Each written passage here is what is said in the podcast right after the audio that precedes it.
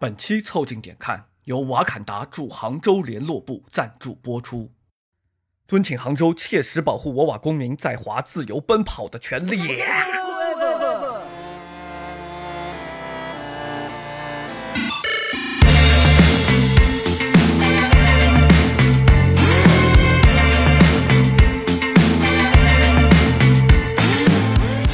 凑近点看，屁事没干。这是宇宙模特公司的三个小兄弟为你带来的一个向往摸鱼、寻找观点的泛泛类都市播客。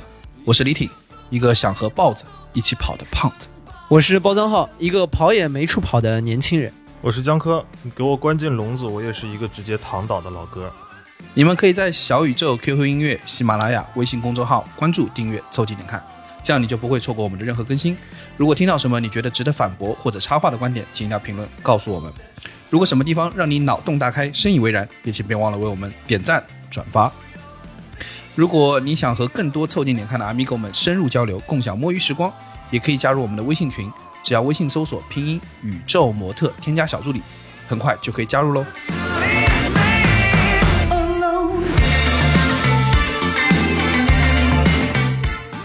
你们俩知道那个杭州野生动物园那个金钱豹跑了的是吗？跑特了。过了时隔一个月之后，李挺假装非常的好奇。哎，哎，你们俩你们俩知道吗？哎，不会只有我是全世界最后一个知道的人吧？不是这个热搜，我还真的是挺后面才知道。嗯而且你要想，这个热搜什么时候上的？这个热搜大概是就是五一假期结束之后上的，对啊，然后到现在一个多月了呀到我们最少录的是这个时候为止，第三只豹子还在外面跑。也不知道第三只现在这是是一个什么状况。对，而且这个事情，当我回溯了之后，我发现这个事情很神秘。我们大概五一结束，五月七号、八号那种时候嗯，知道这个事儿，但是其实豹子四月十九号就跑了，哦，这么早吗？嗯这我还真不太对吧？他已经已经出去经出去玩了一一个多月。了。当我们微博出热搜的时候，他已经跑跑了两个礼拜了的。马上要放假，动物园要清点的时候，才想起来豹子跑。他是这样的，他那个四月二十一号，他抓到一只，然后这个抓到一只是说一个女村民，然后在自己家的那个猕猴桃的园子里发现了一只你们杭州还生产猕猴桃的？啊，厉害吧？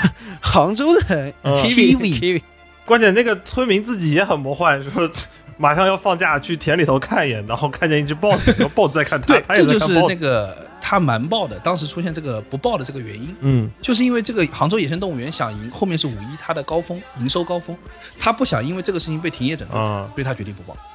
但是什么时候这个事情开始发酵了呢？就五月二号，转塘镇龙门坎村村民在自己家的茶园里碰到了第二只豹子。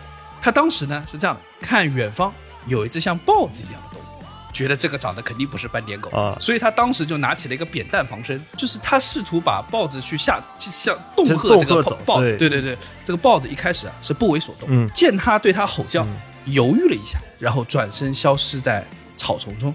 据他所说，豹子在离开的时候还回头看了一眼朱才松朱老师。你这个描述听起来不像是据他所说，听起来像是据罗贯中所说。据据你所说，是是真的，是据某小说家所说，你看还有眼神之间互相的交流，就是非常神秘。都有分镜了。是有眼神的呀。然后五月七号，就第二只金钱豹就被找到了，然后就被抓起来了。到现在为止呢，第三只金钱豹在逃的金钱豹，对第三只金钱豹逃窜之中、嗯啊。最后一次找到这个金钱豹的身影是五月十二号，对那个动物园旁边的一个别墅小区，一户住户他们在那个摄像头里面发现了这个金钱豹。但是发现情况是怎么样呢？金钱豹在他们家门口徘徊，嗯这个时候他们的宠物狗出来了，嗯冲着金钱豹吼了两吼了两声，然后把金钱豹吓得翻墙逃走。哦，想起来也挺萌的。你说这三只金钱豹，一个趴在 kiwi 园子里头，只是为了吃口热 的，吃口甜的，吃口甜的那玩意儿不是热的，嗯对，而且挺会选，选的都是比较名贵的水果，啊哎对，高级水果。第二啊只是被扁担给吓走的，第三只是被狗给吓走 听起来这三只豹子也是像三只可爱的小猫咪。这的确就是，你看这三只豹子是因为它首先第一个它们未成年，两三个只豹子都是大概两岁半左右，就是然后相当于人类多少？五岁六岁啊十岁，算他十岁吧，啊也不大豹，子那么长寿吗？反正未成年一。听你就没谱，随便一问就戳穿你这个豹子专家的这个 这个表象。我什么时候你你继续吧你继续吧。他刚刚看的就像是《西游记》小说家，对的，豹子的眼神之间的交流都被他说出来了。这个事情比较不靠谱的地方是什么呢？就是当时这个豹子丢了之后啊，这个动物园不是瞒报了，然后等到后面发现真的有豹子已经被别人拍下来了，他不得不开新闻发布会承认自己的错误。反正现在大概的情况呢是找到两只，还有一只找不到了啊。这一只现在应该就是在杭州地区的周围啊、游荡。基本上就马上要转变为成为一个 从一个实体在逃人员变成一个都市传说了。对这个都市传说，就是以后在杭州的城市当中发生各种奇怪的现象，或者发现很多莫名其妙的物体，大家都会想到，在这个城市里面，除了有几百万的这个人口以外，它还流窜着一只豹子 会不会是在啊。某一个宁静的夜晚，一帮加班的码农在自己的园区外面，突然听见远方传来一声“瓦坎达 forever”，那不是金钱豹，瞎搞它在外面老不洗澡嘛，金钱豹就变成黑豹了。这有什么条件洗澡？哎，我很想问，对你们而言啊，尤其是第三只小豹子，你们是希望他跑掉的吗？我这么说啊，我是非常希望他跑掉。嗯，展开讲讲。我对他是有一种怜悯和同情在他身上。对，啊真的。对，我前段时间和朋友去了一个那个狗咖，啊看到那个全是斗柴。豆柴咖啡厅嘛，最近对对对对对，然后看到你们一堆斗柴，就觉得我操，还真的蛮可爱的，就感觉很想进去嗯玩一玩，对不对？但是呢，真的当我进去了之后，发现这些狗啊，对人真的是毫无热异情性。来生，对，然后我想想看也有道理，因为我去的时候还挺晚，就那个商场都快关门了，然后这个快十点十一点，那狗还要解渴。而且一整天啊，都是同样的一个姿势在摸它，每个人抱着它都从下往上抓，那脸捏，就是基本上你见到柴就是那几个手势。对我之前看了一个段子，就是说有人约了朋友在猫咖聊一些事情，因为刚到呢，在等朋友，还没有去撸猫。嗯这个时候服务员就跑过来有跟他说说，哎，你是不是第一次来啊，小伙子？你没关系，看到他们如果有喜欢的，是可以摸的。啊你有没有特别喜欢的？就放开点，就是不要太拘束。你有喜欢的，我给你放开一点，我给你抱过来。对，你要喜欢哪个，你直接跟我说啊。你想一下，就是这个状态。或者看你第一次来，然后叫了一排猫在你面前，然后一列站好这排猫不满意，下一排然后那个里面就说，我那一瞬间觉得这件事情有点问题。就是真的。我跟你说，在那个猫咖里面有种猫咖和狗咖里面有种感受，就是他们每天要见这么多，嗯对吧？要接客接这么多，你让他们对每一个客人都充满热情、饱满的服务态度，很难的，对不对？而且之前跟大家普及过的一个东西，可以再提一下，就是柴犬本身就不是一个特别亲人的狗种，啊我们家就淘到这种就已经算是。我们在供着他的那种，你还指望他去进行一些服务业，想都别想，没白你一眼就不错了柴犬都不亲人，更何况一只豹子啊！对，对吧？豹子在动物园里面的状态也是这样的，它的状态就在于说，我不把你吃掉，已经是跟你和平共处。然后在这个里面，你每天还得大家来观赏我啊，啊，还指着我整点活还儿，指着我整活儿，对吧？这个事情对于一只豹子来说，每天应该也很绝望。是啊，用一只他已经见过无数次的逗猫棒，对他还在逗它，啊对啊有一个一模一样的姿势挑逗它或，者你在那个豹子园上面往下丢硬币，想什么呢？你不仅要我整活，还要我满足你的愿望。那下一步要干嘛？还指着我从那个门里出来说祝大家早安、午安和晚安，是不是有点不合理？大家在去看豹子的时候，觉得是哇，爸爸快看大豹子，然后觉得好像很新鲜、嗯啊，今天给什么小朋友们带来了难忘的一天。但在豹子的视角里面，每一天都有成百上千个人过来说哇，爸爸看大豹子，他是真的已经很累了，真的已经很累了。就是他这一个剧情要重复过无数次，他这个营业啊，就像。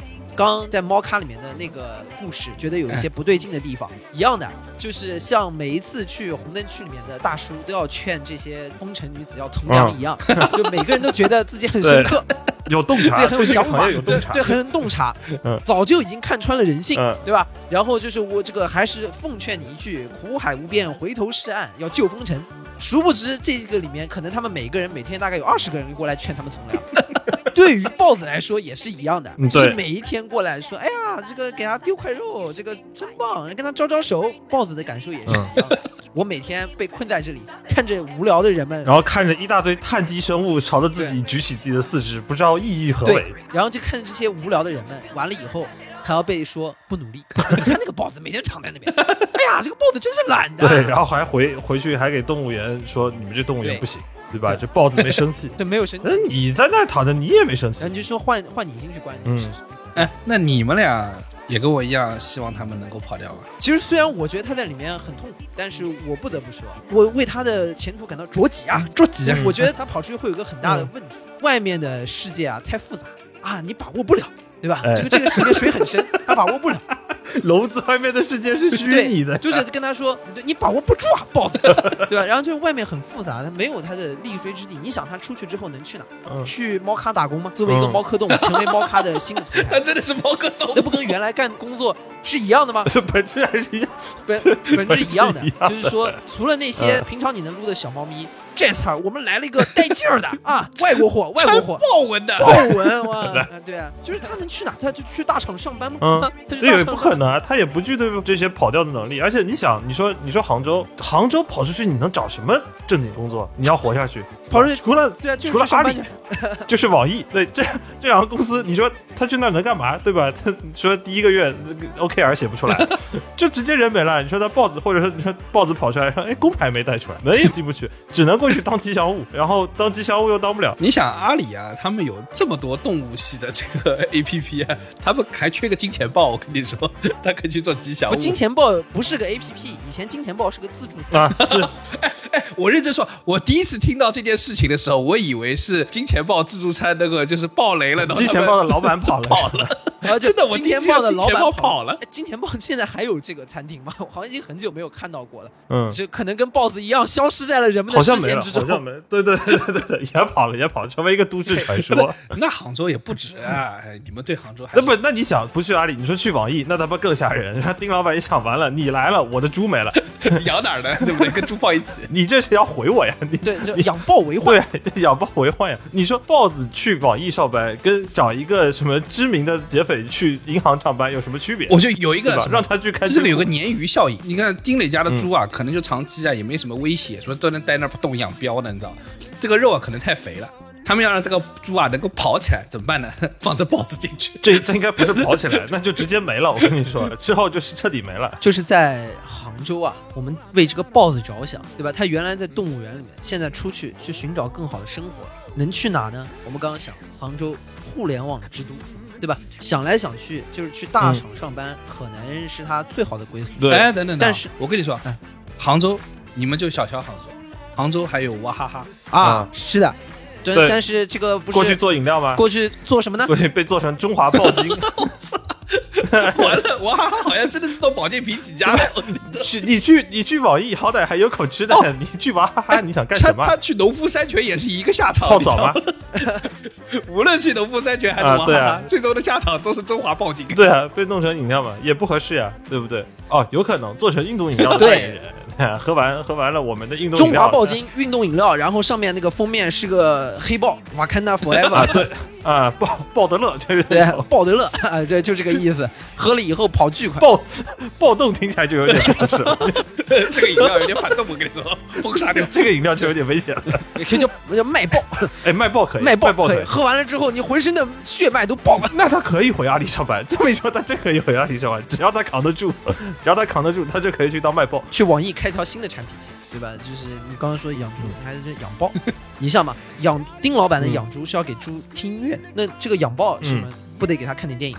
对，我我觉得 看什么？看看米高梅吗？就是米高梅啊，对对那个开头对嘛。啊，对啊，或者是这样子，就是下一期网易严选的黑猪肉，下面就写说，以上猪肉均是嘴上从豹子嘴下夺出来的豹子。的嘴上逃出，对，逃出来的以前叫未央猪肉吧，现在叫豹下夺食肉。幸存黑猪肉，现在就只有这幸存黑猪肉，听起来很厉害，我跟你说。全身上下没有一丝肥肉，对，全是瘦的。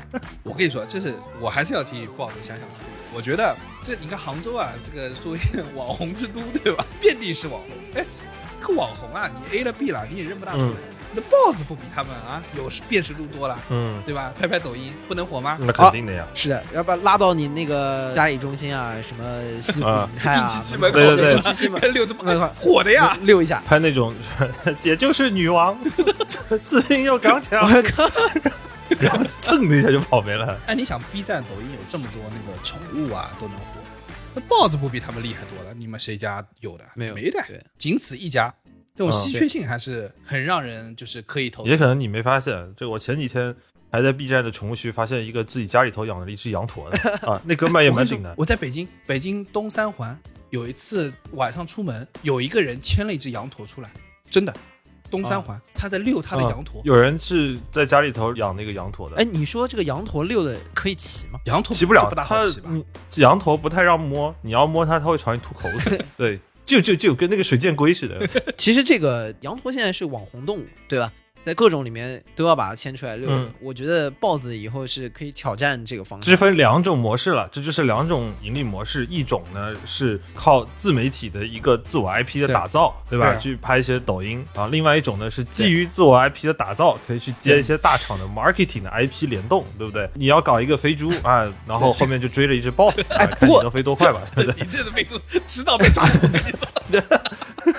我突然我突然想到，我突然想到，这个豹子出去啊，还是有一个非常非常适合他的工作。呃，也不一定要去大厂，也不用自己做自媒体，很有压力。这个 boss，，我觉得在出园之后最适合去的地方就是去极致糖浆 啊，对呀、对就是可以去极致糖浆。这个有一个非常适合他的场景，就是去实景去演他那个剧情。啊对极致糖浆为什么追我？你知道吗？然后就给大家表演。对，作为一个止咳糖浆，这个企业本身就是靠豹子火的，对吧？这个给大家一个 reference 啊，这是品牌营销界的一个历史谜团，一个致命广告团。作为一个极致糖浆，它的画面竟然是一个白色裙子的女的在前面跑，然后后面的豹子追她那个。豹子说追他，为什么要追我？啊，对，莫名其妙然后然后。说极致糖浆，我理解就是他们这个豹子出来之后呢，就可以去应聘极致糖浆，然后给大家表演这个项目的呢现场版。之前不知道有没有人知道，就是阿里的园区啊，如果你真的要去参观，就是还有什么导览啊什么的，其实是好像可以买啊票去。不不，是什么是可以买票？他这个还卖票的，谁看？阿里是有这个内部 tour 的这个一个项目的，就是你要比如说他给你讲解啊，啊接待你啊，然后讲这是杭州的一个对进进去看一下阿里这个。然后呢，极致糖浆以后他们的厂房也可以买票嗯，啊，然后在这个里面就有个观光项，买完之后他会给你签到一个跑道上，跑道上你也不知道为什么，就 给你换个裙子。对你一进跑道，给你发个裙穿上去，然后你后面铁门咚的一下就关了，然后所有集市厂家的员工就从那个观景台上站起来，就嘿嘿嘿，然后你看对面那个门缓缓的让起来，一个金钱豹走出来，一时你恍惚，不知道是你买的票还是别人买票来看你。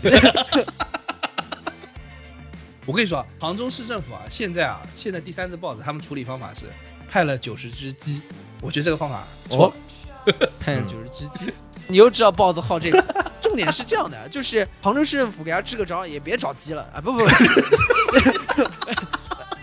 别为难鸡了，真的别为难鸡了，怎么就别为难鸡了？大家都是走地鸡，对的，直接找一群穿着白衣服的给他，对吧？然后就在在那跑。模仿广告里面当时那个场景，啊 你这跑着跑着跑着，每天跑啊，最后哪一个回头看看有谁追上来了啊？就你是别喊为什么要追我，然后被那只豹子说为什么我 的腿为什么我控制不住呀不？由自主的就跑起来了？把握不住我自己。对吧？把握不住。当然，极致糖浆这个企业啊，我们也呼吁一下，如果他热心公益，对吧？那就请捐一些这个极致糖浆出来，给到杭州市政府、嗯啊，嗯给到这些参与的群众演员手上拿着啊，嗯然后让以便于这个豹子来追他们。但是呢，他这样要承担一些风险。如果他给了极致糖浆，最后呢那个豹子又没有来，那他有可能涉嫌虚假宣传啊。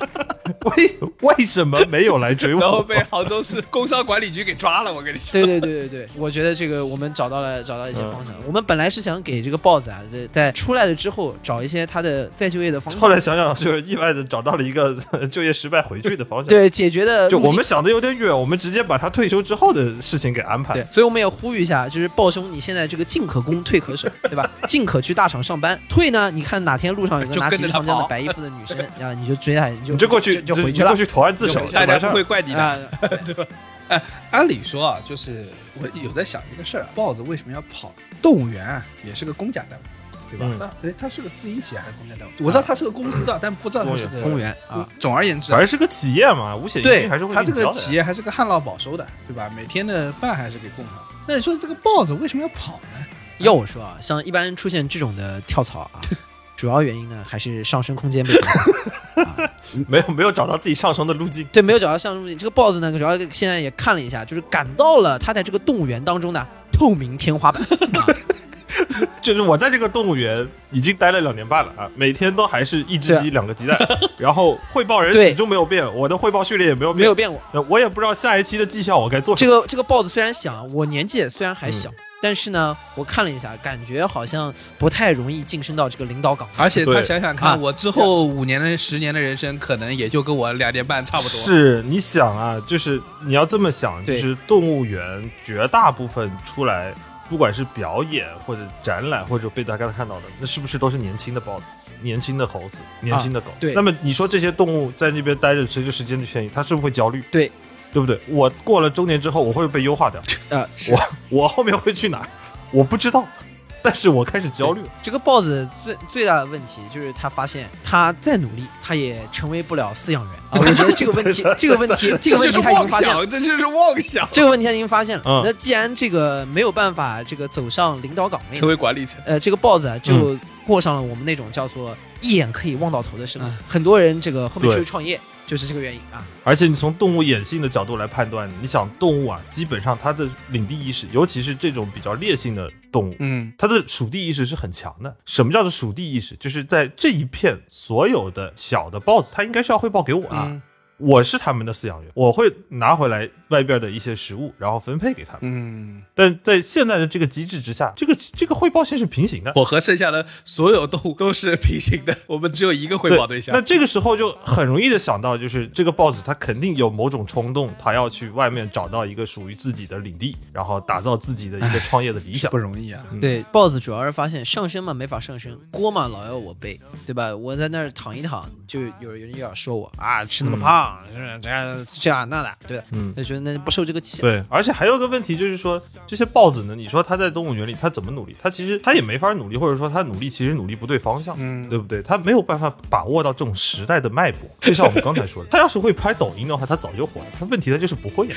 不，它没有这个它的基因里就告诉他一些你要凶狠，那种哇，每天的。对，它的基因里是 但是想不到现在的人不喜欢哇，喜欢哇。是的呀，你看，像某某动物园有一个猴子，或者某某动物园某猩猩会跟路人握手，啊一下子他的社会地位就上去了。啊主要现在讲究亲和，？咱握个手，然后对吧？拍个视频，抖音弄一弄鬼畜，然后在 B 站再做 做几个二创，一下子整个 IP 就打造起来。哦，他没有这概念。这个饲养员可能也跟他教育过，对就是说，哎，这个大家都是做业务，对吧？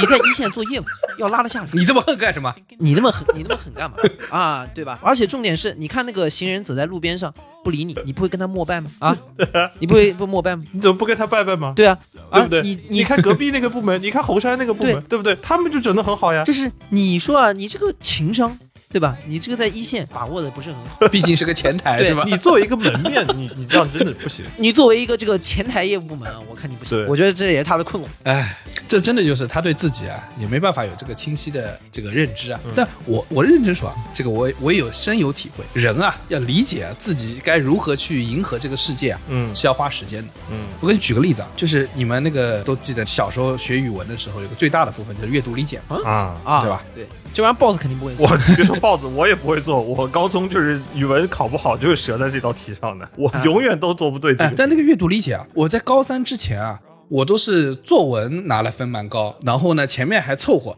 但是阅读理解几乎都是零分，然后我一直对这个事情是有一种就深深的困惑，就是他这个这玩意儿怎么弄？因为他不是叫我阅读理解嘛，我真的每一次都是按照自己的对文章的理解去回答问题，对啊。都错的，真的。因为你对这篇文章的理解根本就不重要，就像豹子的本性是什么根本就不重要，嗯。重点是啊人们想看什么和阅卷老师想看什么。对。，重点啊是对对对对对。出题的老师想要让你知道他对于这篇的文章的理解是什么。对，就是是这样的，就是我高三的时候啊，就是高考了嘛，然后我想到就是我表妹成绩特别好，尤其语文成绩特别拔尖，那我就问了她一个问题，我说为什么你阅读理解都能满分？为什么我阅读理解长期是零分？他说阅读理解不是要你写出你对这篇文章的理解，是你要把这个问题找到文章中的原话，然后写到这儿。我第一次恍然大悟，有证据嘛，就等于是，对一个是有证据，第二个就是出题思路是这样的。哎，你知道他是这么出题的，他出题的时候能想到说你脑中在想什么吗？嗯，他当然是大家有依据可循嘛，嗯对吧？那就在文章里面呀，对吧？然后我就听了这个之后，我的语文分数飞窜，就大概一百五十分能考个一百二十几吧，对吧？嗯，就以前都是九十几的状态。嗯然后最可怕的是什么呢？我高考那一天。我看到那篇文章，我觉得我理解的很通透，嗯所以当时我产生了一个幻想，就说我这把肯定能理解对。你在最不该相信自己的地方相信自己。对的，嗯，对，所以我高高考语文又只有一百零几分。你就像是那个豹子，然后看见自己笼子里的门徐徐打开，这一步我一定能迈准。这是不是让我走的？对这一步我一定能迈准。对，这这次一定能学。啊出去以后就绝对没人能搞我。其实我跟你是反过来，我小时候在这块里面，嗯我可以做到就是阅读理解很少扣分，因为大家一般不都是前面的什么选择题啊，然后默古诗默写啊，可以不扣分，啊对吧？然后后面阅读理解扣一些，作文扣一些。我是反过来，我可以作文和阅读理解很少扣，嗯然后前面扣一堆，因为我经常 就写个写俩错别字什么的，这个实在控制不了，啊，对对对，我实在控制不了。把握不住。把握不住，呃，但但是我阅读理解可以，就是也不叫什么讨讨巧什么，就是我在这个里面从头到尾想，就是说这个阅卷老师到底想看什么，我给你全写出来。嗯，对吧然后就很适合做业务，你知道吗？我跟你说，就是所以说，这就难怪啊，包浆浩就是一个更早的理解了自己该如何去迎接这个世界需求的 一个人。嗯谢谢你。就也也难怪啊，我们三个里面他赚最多，有道理的。然后这个这个事情就跟豹子在动物园里面一样，就是他被嗯关在那儿，他自己什么感受其实不重要啊，他什么你嗯你啥理解，就像你阅读理解，对他老在乎自己的感受，就是件错误的事。这对这件事情本身，在被这个阅卷老师评判和被饲养员评判的时候，就是被打上了一个错误的标签。你想，你要做阅读理解，豹子对来做，看啥都是说我要出去搞点肉，对吧？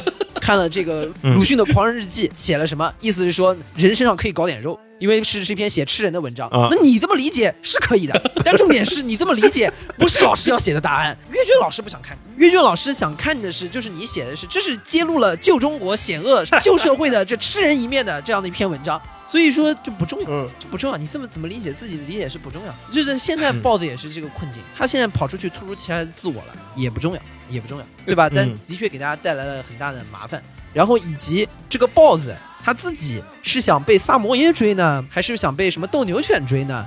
也不重要，比特犬啊比特犬，不管什么犬，嗯，也不重要，也不重要重要。大家就啊关注的是豹子可怜还是狗可怜这件事情 本身，以它以及它到底有没有受伤。这件事情荒谬的点是在于，对于豹子来说不重要。对豹子有没有受伤，甚至都嗯对豹子来说不是很重要。大家觉得它有没有受伤比较重要。啊像我们刚才说的，你说一个豹子它在笼子里头上升路径也没有，自己想什么似乎也不不重要。其实你再返回来想，为什么动物园里头的那些豹子，我们平时看经常看到的那些豹子，啪白天一出来走两步喝口水，啪一躺躺平了，啊因为这些原因它就躺平了，这是很正常的事情。哎，这就是很多人说啊，中国年轻人为什么这么丧？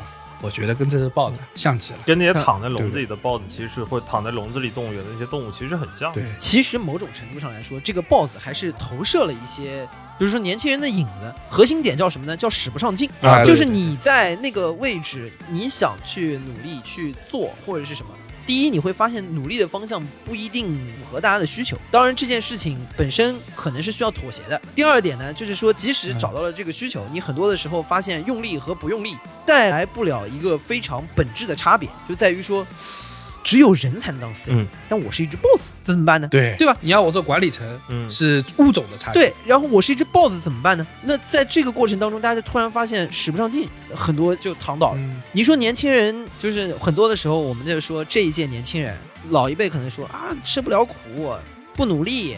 我们以前是嗯是什么样什么样，哎，但我反过来说，年轻人真的不努力吗？为什么猝死的当中有大量的其实是年轻人，嗯，对吧？那真的不努力？对啊，我觉得在这个里面，其实很多的时候是有这个困境在的。对我前几天看那个，我有点忘了那个号的出处是哪里，回头可以查一下。我印象中应该是新事项写了一篇文章，写的是他们采访了一些公司的 HR 的同学，然后就让哦他们来讨论说这一届的年轻人，然后有一些是正面的看法，有一些是负面的看法，但是嗯我当时印象特别深，是有一个 HR 说他之前面试过一个年轻人，这个哥们儿是上来开门见山就说他不加班，就是我是哦绝对不加班。这么高，老卵，他不加班的理由就是说，因为他之前的一个单位曾经有一个人因为过劳猝死了，而那个人猝死的时候是他把那个人的遗体抬走，所以就是这个震撼就导致他是完全对这个事情是产生了，我甚至可以想象的是，他可能生理上对于这个事情就有一些嗯 PTSD。哎，其实你看，有有点有意思，就是现在当一个年轻人说我是不加班的这件事情，因为本身啊，根据我们的法律法规，加班这是一个双向选择的事情，对不对？就是按理说是，但是现在有一个人可以在面试的时候理直气壮的说我不加班，已经成为一个新闻。或者已经成为一种表态了。这变成了他一个选择，就是不加加班不是个选择。对对对不对就是以前我们觉得加班其实是一个选择，但是现在当一个人上来说的时候，他某种意义上，他反而在气势上有一点在反抗这个事情，或者他在对抗某一种奇怪的本本应该是一个 negotiating 的那种过程的东西，这就很奇怪。嗯其实我某种程度上来说，说年轻人吃不了苦的这个点是很像什么呢？像是说我只愿意付这么多钱，但是你就应该拿着这个钱去干活，让我去付更多的钱是不可能的。但是如果你嗯因为我现在给的钱你不劳动，你就是吃不了苦。那你像这个事情的逻辑就很吊诡，是什么呢？因为其实大家只是渴望廉价的劳动力，如果我的廉价劳动力不能被满足，嗯那就是你不能吃苦。这个说一个事儿啊，就是我之前应该是听哪个播客里面讲过这么一个事儿，就他在国外啊认识一个富二代的同学，嗯然后这个富二代呢大概就是很早就开上跑车啊什么之类的。后来呢有一次碰到，就回国之后碰到，然后这个富二代说这两年啊我们家的生意也不好搞嗯啊，就他原来就跑车开得很开心嘛，说说这两年家里生意也不如以前，为什么不如以前呢？他说的话是，哎呀，现在这批年轻人吃不了苦，嗯你看这个事情就很诡异。嗯他开着跑车，他可能只是跑车的档次，或者不能买最新款的跑车了。现在，但是呢，他得出的理由是这一代的年轻人没有以前能吃苦。嗯老一辈的能吃苦，所以我才能开上跑车。新一代的要继续努力，让我儿子也开上跑车。啊，对啊，对啊，对对对对，这就是很吊诡的一个事情。这个这个事情，它最最有趣的点就在于说，我只是希望你们在我给的成本里面能尽可能去工作，不工作就叫吃不了苦。对但是重点是你有没有想过，什么叫吃不了苦？你说从今天开始加班，我就给十倍的工资，我敢说我能加到老板你破产，加到老板你害怕，好不好？说给十倍工资，那么大家说来来来来来，我加到你害怕，加到你不敢让我加为止，让你看看我到底能不能吃苦。对啊价格的问题嘛。对，这是我们之前有聊过的一个问题嘛，就是当你的工作时长不断不断的在上涨的时候，其实现在工作也有这种感觉，就是当你的工作时长不断的在上涨的时候。你有一种很强烈的边际效益递减的感觉。嗯原本上来说，就是比如我每一天干八个小时，因为公司的事情实在是太多了，我可能一天努努力高效的八个小时，也无非只能完成百分之七十到八十。但是如果我加班再加四个小时，我有可能可以完成百分之九十。再仔细来看，就是你每一天花四个小时的工作的增量，你只能够多完成百分之十的工作。这其实就是一个很简单的一个边际效应递减的概念。嗯，他其实再说直白点，什么叫边际效应递减？就是说，老板，你让我加班，然后现在你再给我的工资的增长幅度来看，你在变相降我的薪啊！嗯你在变相降我的薪，我能爽吗？我肯定不爽。这个你们现在说的这个老板的口吻啊，这跟那个豹子其实也是一回事，嗯就就是饲养员说，啊，你怎么不努力啊，整个活啊，拍个抖音啊。嗯，豹子说，你要给我十倍的肉，我呃，干啥都干。对的，我能吃，我能我能拍抖音拍到你啊这个动物园倒闭。我举个最简单的例子好了，你说你家里养的那些狗，对吧？它它的坐下，它的拜拜，它的躺下，拿什么学的？是不是你一手拿着吃的学的？啊，对对对不对对？你你坐了，我就给你一口；你躺下，我再给你一口，我马上就给。然后现在给你搞什么延迟满足，对吧？你坐起来之后，我给我给你十块，有大厂的味道。我给你十块肉肉干的股权。哎，啊，未来如果你再学会躺倒的话呢，它会膨胀为一百块肉干。并且呢，这一百块肉干呢，还根据百分之七十、二十和十递延三年进行交付。对啊，而且他还有，而且还根据你在下面的继续学习的情况呢，考虑他在什么时候被授予核心权。嗯，啊，你看他做不做？你看他做不做？你看豹子干不嗯干，对吧？饲养员在那跟豹子说：“哎，我每天好吃好喝的给你，给你在这放着，你竟然还想还想跑，你这个太没有良心。”豹子说：“我努力了，我也做不了饲养员。你又说年轻人要有梦想，然后我的梦想又实现不了，你又不让我跑，你到底想让我干嘛？”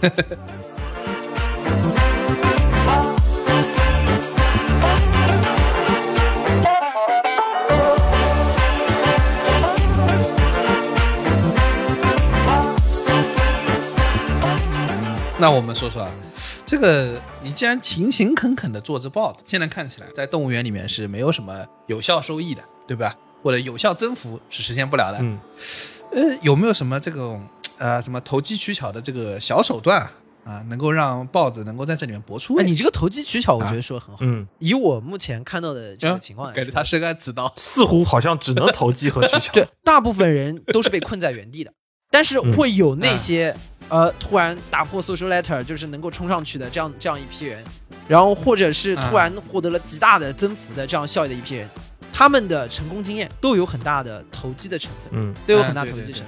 因为你现在在想，就是说，如果我如何能够获得成功？一般来说啊，就是偏厚黑，哪怕就是你的长辈们都会感觉，你要跟对人啊，对 找对业务，你要进入核心业务，哎，你说跟对人，甚至不是说你什么选对行业什么的，或者说不是说你提高自己的什么业务技能业务技能什么的。他跟你说，哎，你要跟对人，跟对人是什么？就是这个，就是已经是一个非常明显的一个投机的倾向，嗯，非常明显的投机。而且重点是，好像大家目前没有谁很能反驳这句哎话。，我们真的听到的所有的话都是，就就感觉很实啊在，就是你你做这么多，不如你跟站站好啊队，，嗯站好队对，不如你在正确最后会胜利的那个部门，就是你你不站好队，你这个努力一辈子白搭。想就是跟我们这个还在外出逃的这个暴兄啊，就是可以给他讲一讲他的成功案例，供他参考。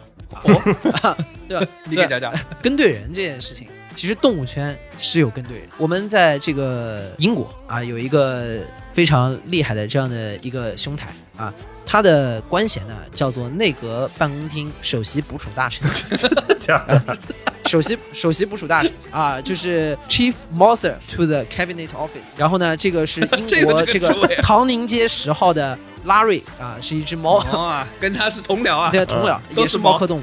人家为什么能够混上去呢？人家为什么混上去？因为跟对人啊，他是卡梅隆的毛啊啊啊！他当年跟着卡梅隆一起去了唐尼街十号，对吧？所以说这个暴兄在这个里面，他重新跑出去啊，也又有一次重新选择的机会。对，你要有本事做了马云的豹，你也可以。所以这个，你看这个拉瑞，你最少能去湖畔大学，湖畔大学 电商部第一卖爆，所以你看他这个拉瑞的成功经验，他作为一只普通的小猫咪，是什么样的关系？他这个成功的跟对了自己的主人，哎，嗯，现在也成了一位国家大员了。英国这样的世界强国的国家大员，嗯内阁办公厅的首席部署大臣，这个跟什么美国白宫幕僚长，你说是不是平起平坐？嗯你刚刚还说世界大国的重要重要大臣，我现在就觉得为什么这个日不落帝国现在日落，就因为设置了这种关系啊。英国不仅在这个内阁，它有这个首席部署大臣，它的外交部啊、也有一个叫首席部署大臣啊、而且还这 个这国家不日落才怪！而且重点是你像这个英国的小报不是很发达，嗯他们这个东西已经写到什么无聊的地步，甚至去报道说内阁办公厅首席捕鼠大臣和外交部第一捕鼠官不和，两人打了 架。这是真打架，很有道理的。你像内阁的首席捕鼠大臣拉瑞是属于首相卡梅隆的，嗯对吧？外交部一般就是副首相，哎你知道，就是所有大臣中外相外相排第一外位。向外向，啊，对对对，外相就是老二，这老大和老二夺权肯定是看不对眼的。夺权啊，对，要要打了一架。这就像美国看中国不顺眼是有道理的，你知道吗？永远看不顺眼。不是现在那些老鼠啊，就在那看说我们到底要跟哪只猫？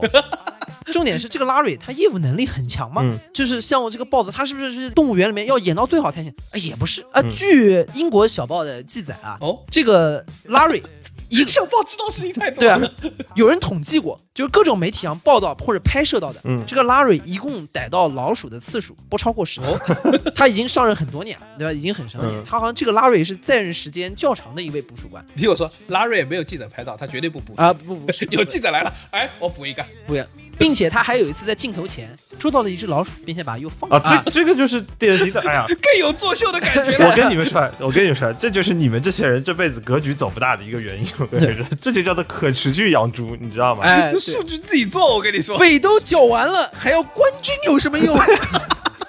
对啊，我下面教你们一个大厂的生存之道，就在这里，这很重要。你想，他抓了一只老鼠，然后他放了，但是他这个月的绩效他就很好写了，对不对？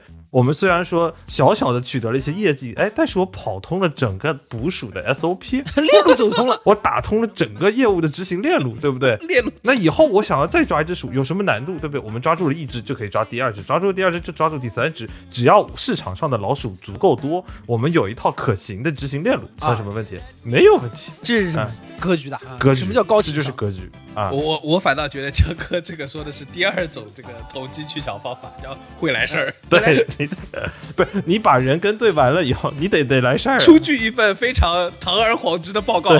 不然你跟着人，人为什么要领你啊？对，你得会来事儿。哎其实会来事儿这个事情说的还是叫会投，嗯，还是叫会投。其实对就是就是很很无奈的，就豹子被困在原地，他跑出去，妈的发现混得好的。嗯是跟对人，还有一个，我觉得啊，在这个芸芸众生中如何脱颖而出啊，有个很关键的就是大家得知道，对吧？嗯动物园里，那谁还不是个小动物？嗯凭什么就你有印象呢？对不对？哪家动物园逻辑啊，可能不一定都有啊，但大多数动物园都有豹子吧？是不是？嗯你这个豹子有什么稀奇的呢？对不对？所以还是啊，得有个标签啊就你身上有一个小小的标签或有个故事，你是一只独特的豹子。嗯对大家想起杭州野生动物园就想起你你。得你得有一个你得有个 title，哎对对对？我觉得这个成功的方法还稍微有希望一点，对吧？给自己找点特殊的品质。江湖称谓，对品质，就是你以后啊，就是出来一定要有名头。比如说我们今天跑出去的还没有找到这个第三只豹子，最大的问题是我们到现在不知道它姓啥名啥，没有 title，不够响亮。他不应该叫豹老三吗对，？如果从此他就叫鲍老三，我觉得就可以。而他说我今天就取名就叫鲍里斯，哎，也可以。Johnson，鲍里斯 Johnson，小名 Johnson。这连 surname 都起。那鲍里斯也可以。对，重点就是他没有给自己找到这个定位和标签，对吧？嗯比如说你说日本不是有个那个忠犬八公吗？那你一想对那么多只狗，哎，就他感觉忠犬八公，哎，这个名字一听有爵位，公爵，公爵以上，好吧？呃，忠犬八公，刘邦也就是个沛公啊，对吧？所以说，所以说这里面不仅要给自己 你是八公，你是八公，对，不仅要给自己找 title，还要找厉害的 title，、呃对啊有差异化。你这个说起来啊，我觉得包浆浩深谙此道。每次出去参加活动都是到今天为止，包浆浩都有个台奇葩说辩手，奇葩说包浆号。都他妈过去 十他年了。说说的人很多的，而且你往下一深究，但是呢，啊包浆号这么多年哈、这个可能这辈子都挥之不去的这个故事，就是见面都要问，哎，你跟那个表白的女的在一起了吗？这不赖，这事儿不赖我，这就这事其实儿不赖你们但是至少你让人记住，嗯哎，你想想看，第一季奇葩说也是个爆款啊，对不对？嗯，而且关大键是家都记住问题什么？就是第一季奇葩说都过完了，十年了得有吧，对吧？没有有有十年吗？呃，七妈七已经走了年七年十年了，七八年了吧，七对不对？八七年那那一届冠军是谁？有点想不起来了吧？维维姐啊，啊，对对对，我我是真的一时半会想不起来了。当然仔细想还是想 但是包浆号被表白，大家都还记得。对，包浆浩就活生生的把自己活成了第一季奇葩说里的五条人。可以可以哎，你看这个就是包浆号进了任何一个单位，你都不得不说，他就会脱颖而出啊。我们身边还有另外一位朋友，他也有非常出色的江湖称谓，嗯，叫做江苏金融系统最会，说话的男人。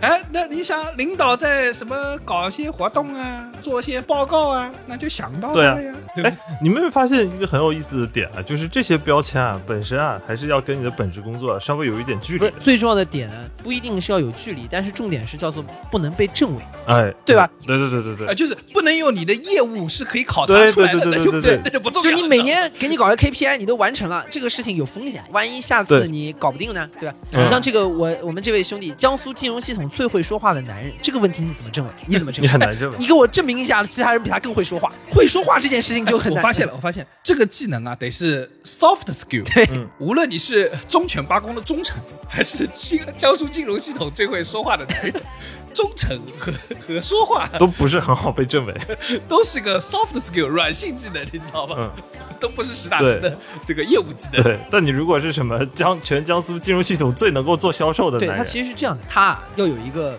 扎实的根基。嗯，比如说我们这个隐去姓名的这位朋友，他当年还是他在另一家公司的时候，参加了江苏金融系统的一个什么青年演讲比赛啊啊。然后呢，然后呢，你看，哎，最早哎有点根基，哎有点眉目，这个也是这个正儿正儿八经的毫不费吹灰之力就问鼎问鼎冠军。拿下拿下。从此之后呢，就被冠以了江苏金融系统最会说话的男人这个 title，然后就是在原来的根基上面啊，就是神话了啊，升华，嗯然后在这个里面就无法证伪他。呃，你实在是要要证伪他，他还可以说我至少是那一年江苏金融系统最会说话的男人。不不不，那今年我不参加了，啊，从此以，后我不参加了。江湖上已经留下了我的传说，嗯对啊，要与我比拼，那就是关公战秦琼、啊，对吧？这个秦琼多厉害，你不知道，我跟你说。呃，不过就是说找 title 这件事情，我们刚刚讲的那些都是一些妙手偶得。我觉得这方面比较厉、嗯厉害的，还是比如忠犬八公，日本人。哎，我跟你说，日日本综艺这一块是真的牛逼。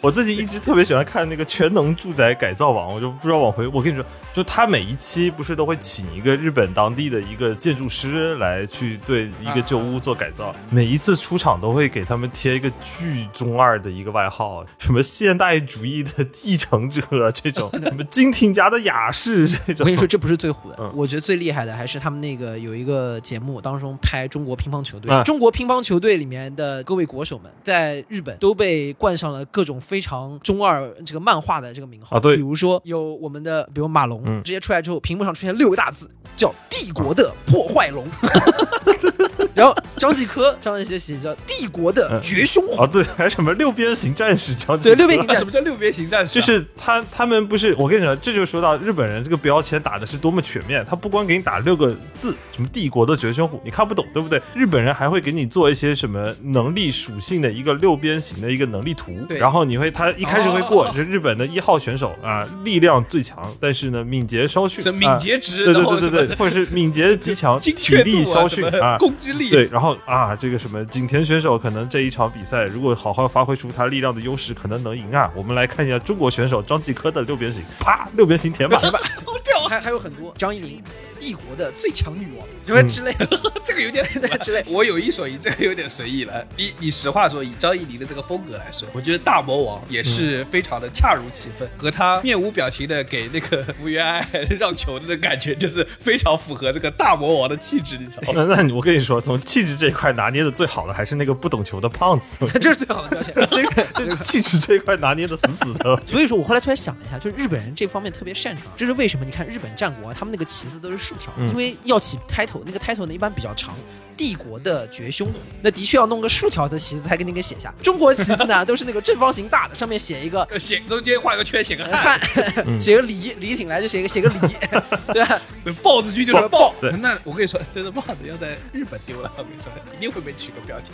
呃，什么潜逃的老三，潜逃的鲍里斯，潜逃的鲍老三。不是是潜潜行的绝凶豹啊我跟你，说，这种贴标签的最高境界就是那个标签啊，已经替代了你的真名。你们的 NBA 那个魔术师约翰逊 Magic Johnson，我就问一下在座的各位，他的名叫什么 已经记不得他叫，？Johnson 是他的姓，他的名叫什么？他已经就 magic，我真的想不起来，他这个 title 啊，已经掩盖过他的名字，说明他的标签啊，成为他在这个芸芸众生中突出的一个亮点。这就是本名和这个绰号已经互换了，已经记不起来原来原来叫啥。哎，当然了，我说实话，就是刚刚我们讲的是跟对人，或者是会来事儿会来事儿找，或者是能给自己找到定位和标签。我觉得还是改变不了我们这个豹子在这个动物园里面，就是还是做不到饲养员的这样的一个很核心的问题。啊，那倒就是它带来的都是一个一些小的边际上的这个改变，可能也就是说，比如说工作里面，你今年拿十五万、二十万和二十五万的区别，然后该买得起对啊房还是买不起。就是和隔壁的狮子比你好了不少，哎，对，但是你想跟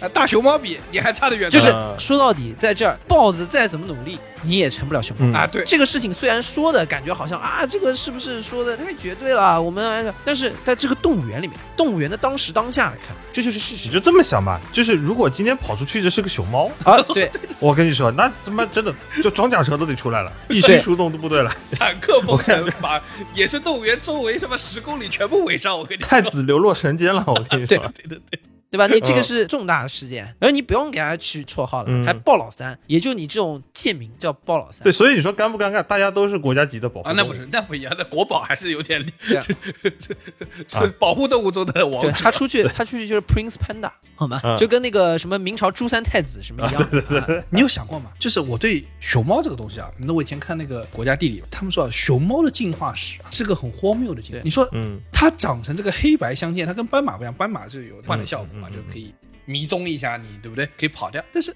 熊猫啊，在它的生存环境里，这个黑白相间的这个配色啊，是个非常显眼的配色，你知道，就是一点优势都没有。然后呢，哎，你别说，它黑啊，也不是全黑，白也不是全白，也不是说有个条纹，它就是手黑、脚黑、眼眶黑，眼球黑，其他地方 还有个黑眼圈能。能显眼的地方尽量显眼。就很离谱，你知道吧？它就是长得高级啊，嗯没用高级啊。就跟我刚刚说的一样，就是豹子啊，就生来的 DNA 里面啊，就是要凶狠。对，熊猫的 DNA 就是萌啊，嗯对，熊猫熊猫的 DNA，这是为什么？熊猫啊，到哪个国家去，到哪个国家动物园，它都是这个动物园的王者。中国要出一只熊猫啊，这这说明两国关系这有了突飞猛进的进步，才送你一只熊猫。啊我跟你说，哎，隔段时间还带回来。所以这事儿就是看投胎，投胎本质是什么呢？就是从娘胎里面就站对队，对跟对人 在投啊，胎的时候跟对人，豹子就没这个命，豹子没这个命，顶了天啊，也只能是动物园里的暴富主席，永远健康。那也就二。哎，你这个要枪毙。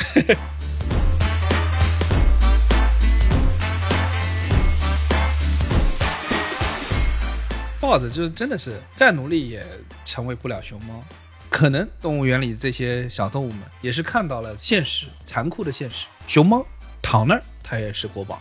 你们剩下的努力，你们也就是芸芸众生。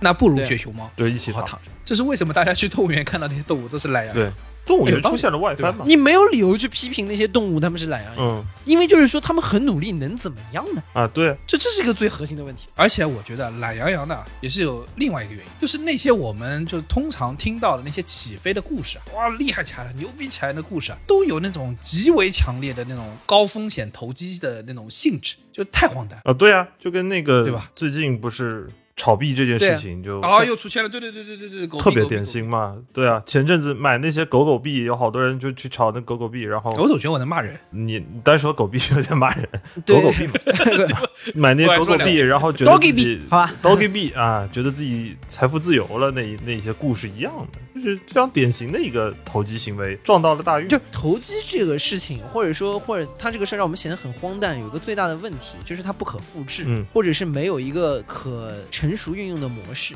我们要有一个，比如说 social letter，或者是向上攀爬的路径。如果有一个，比如说我们就说啊天道酬勤，或者怎么怎么样啊，那是说明他有一个可以去践行的方式。但投机不一样，就像买狗币是是啊，买 doggy 币 是不一样的。它这个事情，嗯有人买了，有人买了暴富，有人买了就再见。嗯，我我身边就是前两天我的朋友就在问跟我说，他说你听过狗币吗？我都听过不少了。说听过呀。他说你知道他们赚了很多钱吗？我说啊，他说这么好的理财项目，你为什么不告诉我？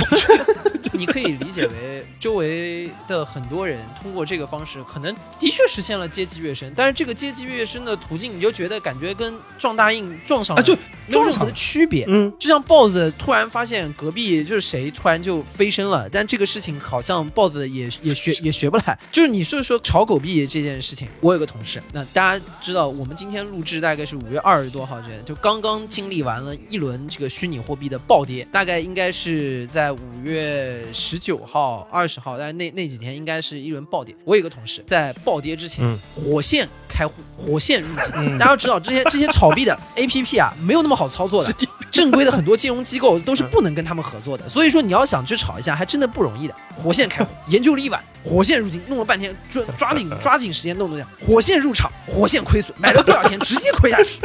真的表情希望人没事，然后最高点买入，对然后买了以后，当天据说我人在客厅里面来回踱步，然后跟我另外一个同事说：“我跟你说，你明天就看不到我。”然后我的同事跟另另外一个同事问他：“啥什么玩意儿？”他说大变活：“人我等到明天，我这个资产身价就不是在这个公司工作的情况了。”哎呦呦呦呦呦呦呦呦呦呦这要去领低保了。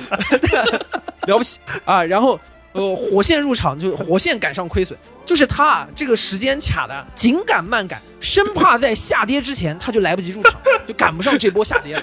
他就赶上了马斯克发发推特的前一秒，我跟你说，哎，大面积买入。然然后进去进去就跌了，对吧？然后后来跌了之后，这个故事就在我们好几个公司里面小兄弟里面就传开了，我就发微信嘲讽他你，这个人也恶毒的，发微信然后他隔了很久 回，还说这么理直气壮。你，我跟你说，你身边有这样的人，你很难控制住自己的手。真的，隔了大概一两分钟，他回了我三个字：看实力。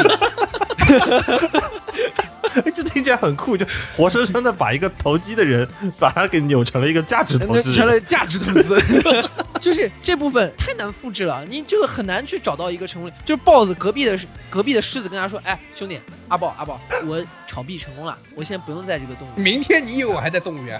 我走。你以为我还在动物园？我走了。”杭州玫瑰园别墅住起，好吧？对的，嗯然后 boss 之间就流传出来说，隔壁狮子哇炒币，直接已经动物园炒到玫瑰园了，然后纷纷纷纷纷也吵，吵完之后就就各个玩犊子，这都是投机，你没有办法，大家就觉得很荒诞。但是呢，然后这时候豹子就跟包浆号一样，跟他回说呀，我说走吧，等十年。等拆迁，最荒诞的是说，可能真的有一只狮子住去玫瑰园，对，这是最荒诞最。吓人的，这是是最让人绝。望的事情，就是说那个狮子，妈前两年跟我们一起那在玩屁呢，真是一起在那骂饲养员的。然后哎，他突然就成功了，他成功路径是什么？是炒币。然后重点是他很真实的发生在你眼前。发生在你眼前。住在住在那，这个是让大家觉得最荒诞或者最绝望哎，。这个对人的认知就是人的认知、人的价值观是有冲击的。对，就是你在那儿吭哧吭哧的，嗯。呃，对面你还在那儿，你你还在那儿拍抖音呢，自以为领啊拿到掌握了财富密码，跟那一天五百一十的打赏领着呢。你在那儿努了半对努了半天劲儿，对啊，他玫瑰园筑起，湖畔大学已经开始读书，你看十年，你只能看十年。你只能看。这最明显，就是要是你觉得这个逻辑不通顺，或者它是个错误的道路，那应该大家一起完完犊，对对吧？大家一起看十年。但重点是有人可以，这事儿就让我想到那个前段时间沸沸扬扬的 GameStop 的那几个逼空的事件，嗯，就爆空头的这个、这个就大量大量的散户跟专业的机构投资者在这个做多空的博弈。我记得当时一时间说这个的播客特别多，然后后面嗯。大家也觉得这个事情很燃，就一群这个散户集结起来，找到了一个机会来逼空这对抗华尔街，华尔街的这样的一些专业的机构投资最。后而且是把华尔街逼到已经就是裤裆都已经给你脱下来了，嗯，已经不要脸的方法都给下场了，对直接拔网线了拉网线，直接拔拔网线线的状态。大家如果还记得当时拔网线，Robinhood 直接停掉交易，直接停止不能去买这个 GME 这支。对，然后在这个里面，大家觉得这么热血，而且甚至还真的有很多对冲对冲基金是真的是亏损离场，大家觉得哇，我们终于无产阶级团结起来了。但是这件事情后面逐渐归于平静之后，大部分的散户也都是亏损离场，就热血只是一时的。然后你通过这个说真的有赚钱，因为当时我记得他们在论坛上面去讨论，有一些大佬在带头干这件事情，最终赚钱的还是少还是少数。那个 Michael Berry 就是大空头里面那个主角嘛，对，那对不对？同一个人，同一个人，就这个就是特别有意思的，就是影视作品都可以给大空头再来拍个续集，还是 Michael Berry 这个人做主角。第一部叫大空头，第二部直接叫爆空头，对吧？这件事情也是他 Michael Berry 自己带头参与对吧？也在参与的这这件事情。所以其实这个事儿呢，虽然听起来很热血，如果拍出来，我觉得一定又是一个非常卖座的，而且可能是可以冲击奖项的这样的一个很有趣的电影。对，而且大空头这个电影啊，就给人一个幻觉，就是我是不是也能像 Michael Berry 一样，在这个市场都怎么样的时候，哎，我抓到了某个市场的小的那个下戏，然后我就冲了进去。自以为的冷静的洞察，然后以小人物的姿态去抵抗系统。对，然后那个零八年还是二三年一个金融危机，我操，我就是 Michael Berry，有那种幻觉。像 Michael Berry 这种啊，我觉得还是叫，比如说坚守某一种价值的底线，然后嗯最终实现了这样的一个一个跃升，还是比如说给大家看到一些光明前景。最可怕的就是这次 GameStop 的事件当中，的确有一些人投机，通过这个赚了一大笔钱，但是大部分进去的人，绝大部分的人都是亏损离场。嗯，而但是重点是这件事情本身是一个反资本主义、反就是逼空专业投资者的这样的一个事情。嗯哎，在这个英勇的故事当中，大部分参与的散户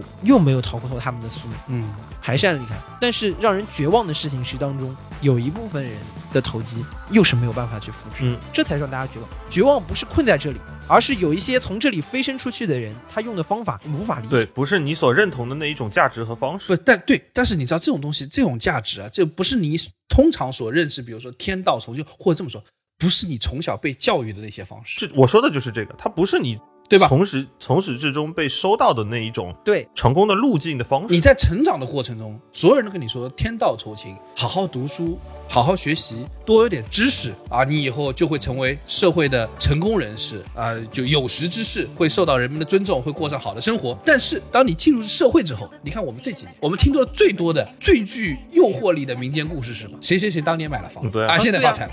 哎，翻了多少倍？对啊嗯，然后你你记得吗？就那个那个就故事大王，故事大王郑渊郑渊洁洁郑渊洁啊三皇买了个房，拿来放读者的啊，对对对，放读者来信。好，现在发财了，三环那几套房比他这几年赚的钱都多而。且你知道，这就是又回到小博刚才提到的那种绝望感和令人的疑惑感，就是你可以相对比较确定的知道，郑渊洁当时买这个房的时候，不管他是不是发自内心的想要放读者的来信，但他一定不是发自内心的要去一个纯投资行为，或者是他基于他某一种金融体系的知识认定这个地方是存在升值价值的，不是他可能就是对对对觉得说啊，我身上有点钱，然后信确实太多了，我买几个储藏间先放着，就这样。而且充分说明一件什么事情，在当时那个场景下，郑渊洁的那个思维内，我写童话故事一定是比我买房这件事情要赚钱。对买房是我写童话故事的一个附加，是我现在能够买个地方放我的读者来信，甚至我们从收入，我们单纯从收入的角度上来说，可能郑渊洁自己都觉得这个事情挺讽刺。现在回过头来看，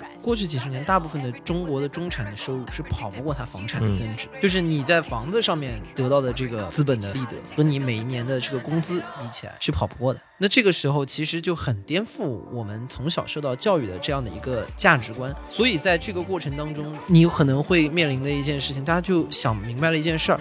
那工作的努力和投入带来的边际成本，的确相比来说是更低的。对，那你这个时候能够去苛责年轻人说更佛了吗？因为佛不佛带来的对啊，带来的差异不大。因为因为可能就像豹子一样的，就是我在笼子里做的一切都不会给我带来成功，在外边就是正儿八经别墅里住住了一只狮子，外面用户的故事就是这么的荒诞，就是这么的莫名其妙，那就很容易出现像逃出的豹子或者极端的动物行为的，或者是像我们。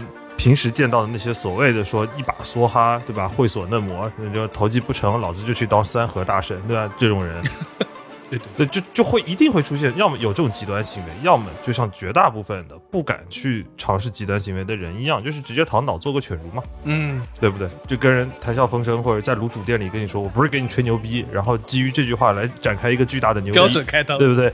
对，就也当年又不是啥啥啥啥啥，哎我 对对是的呀，对不对？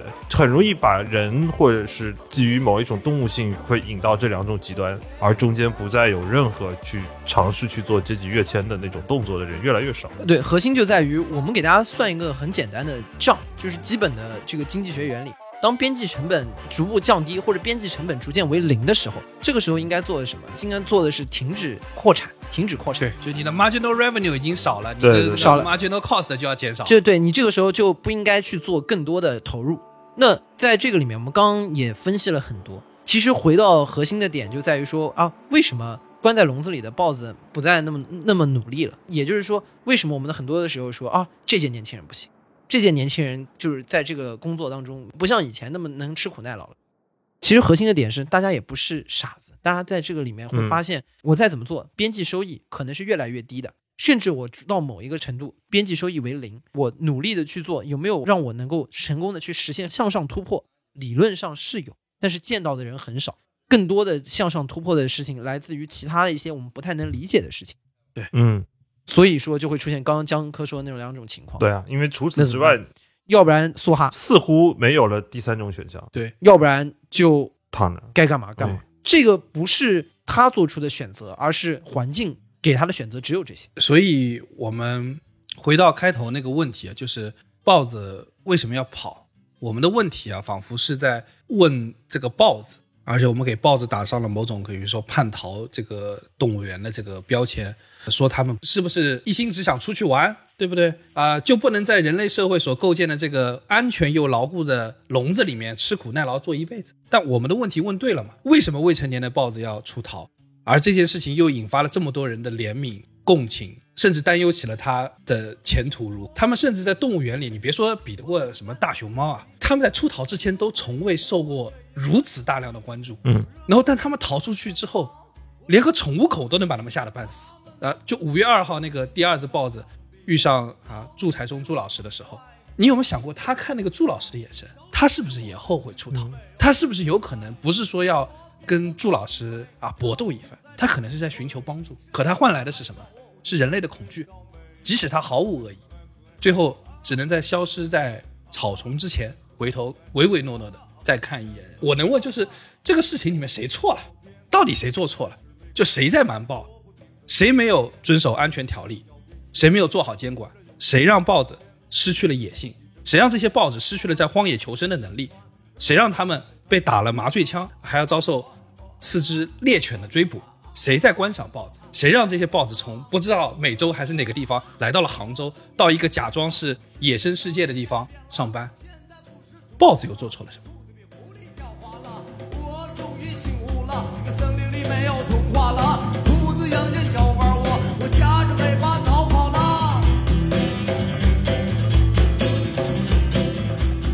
以上就是本期凑近点看的全部内容，感谢收听。更多需要你凑近点看的内容，你可以在微博搜索“宇宙模特公司 UMC”，宇宙模特公司 UMC，微信搜索“凑近点看”，关注我们的公众号，你可能在未来看到更多神秘的内容。除了小宇宙，你在 QQ 音乐、网易云音乐、Spotify、喜马拉雅、Apple Podcasts 搜索“凑近点看”，也都可以搜到我们。欢迎你给我们留言投稿，当然我们也不一定采用。以上。